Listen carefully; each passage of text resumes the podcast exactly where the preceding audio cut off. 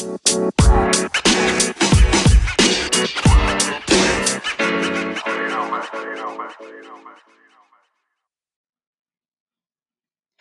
Hola, hola, ¿qué tal? Buenos días, buenas tardes o buenas noches. Les envío un cordial saludo en donde quiera que se encuentren a todos y todas las personas que estén escuchando este podcast.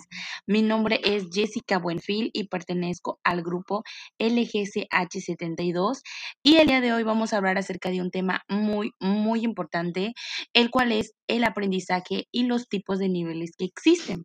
Ahora bien, vamos a comenzar.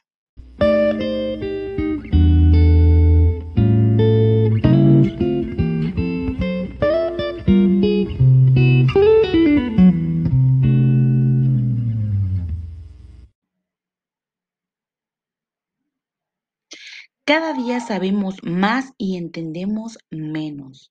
Es una frase que se atribuye a Albert Einstein y que como muchas otras similares que podríamos encontrar, nos alerta acerca del peligro que puede tener el simple hecho de aprender datos, hechos, conceptos y procedimientos si no van integrados a un conocimiento estructurado. A muchos de nosotros cuando se nos ha encargado enseñar una asignatura, lo primero que se nos viene a la mente es programar o realizar nuestra clase con un contenido dinámico y didáctico para poder explicar esos contenidos de la manera mejor posible.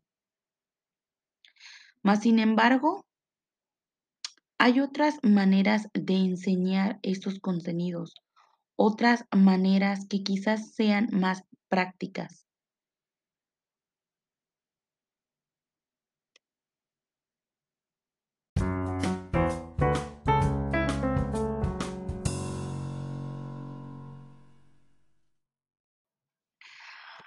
Pues bien, chicos y chicas, antes de adentrarnos a la taxonomía del conocimiento, hay un punto que es imprescindible de mencionar, el cual tiene que ver con el punto número uno, que está relacionado principalmente con los tipos de aprendizajes y las formas del conocer.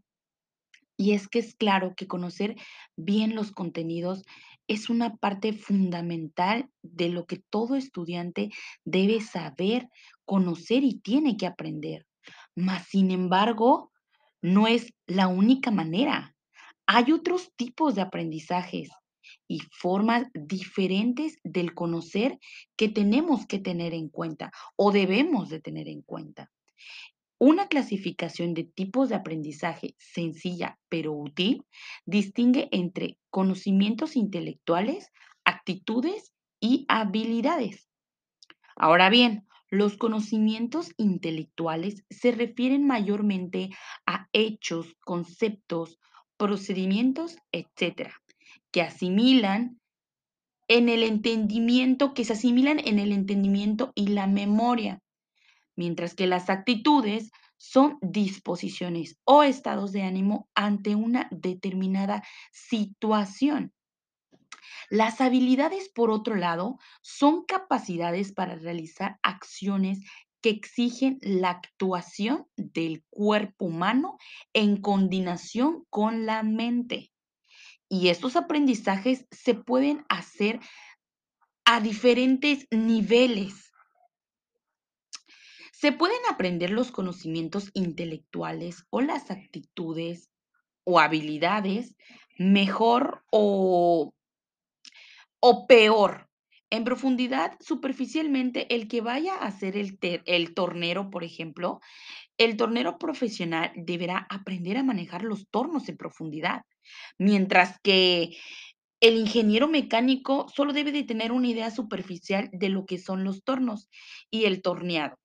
En lo que se refiere a los conocimientos intelectuales en concreto, tiene que ver de gran importancia en nuestros currículos. Como es patente, hay propuestas de clasificación que es interesante conocer. Ahora sí nos podemos adentrar a las taxonomías del conocimiento. Y pues bien, veamos.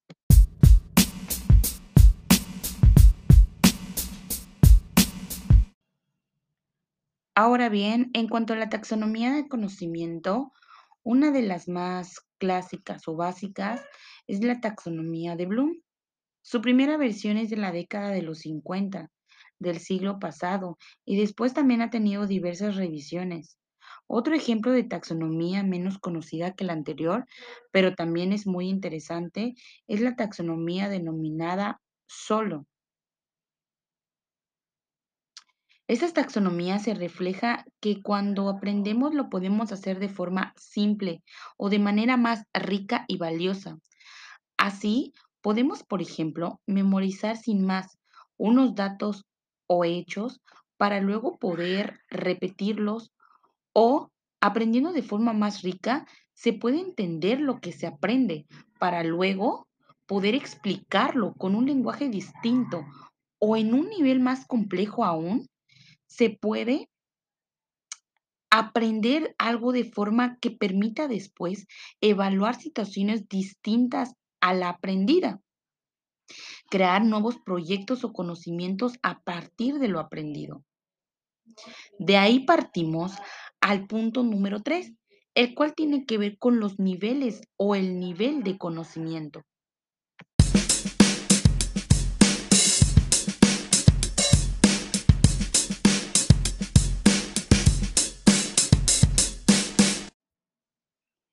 Ahora bien, nos encontramos a punto de abordar el punto número 3, el cual tiene que ver directamente con los niveles de conocimiento.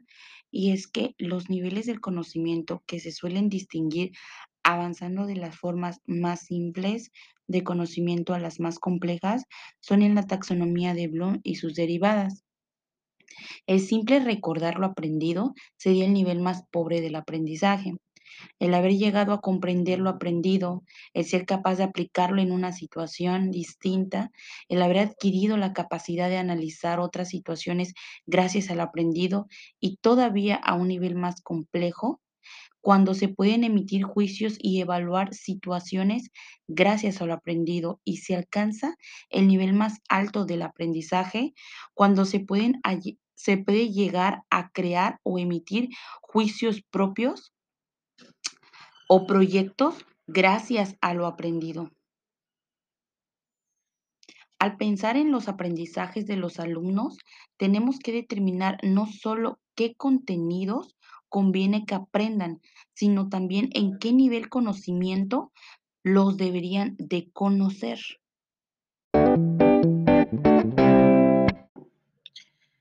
Ahora bien, hemos llegado al punto número cuatro y último, el cual tiene que ver directamente con el papel de los conocimientos humanísticos.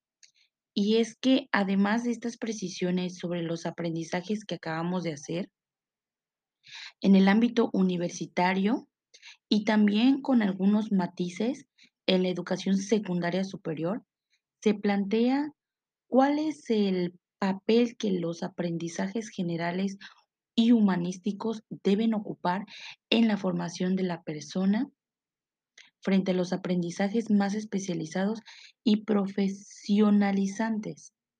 Y es que el profesional actual y también el ciudadano y en general la persona madura necesita poseer un conjunto de saberes equilibrados que complemente un conocimiento profundo de los saberes profesionales con una formación básica que podemos llamar humanística o liberal, usando la terminología bastante extendida en el mundo universitario americano.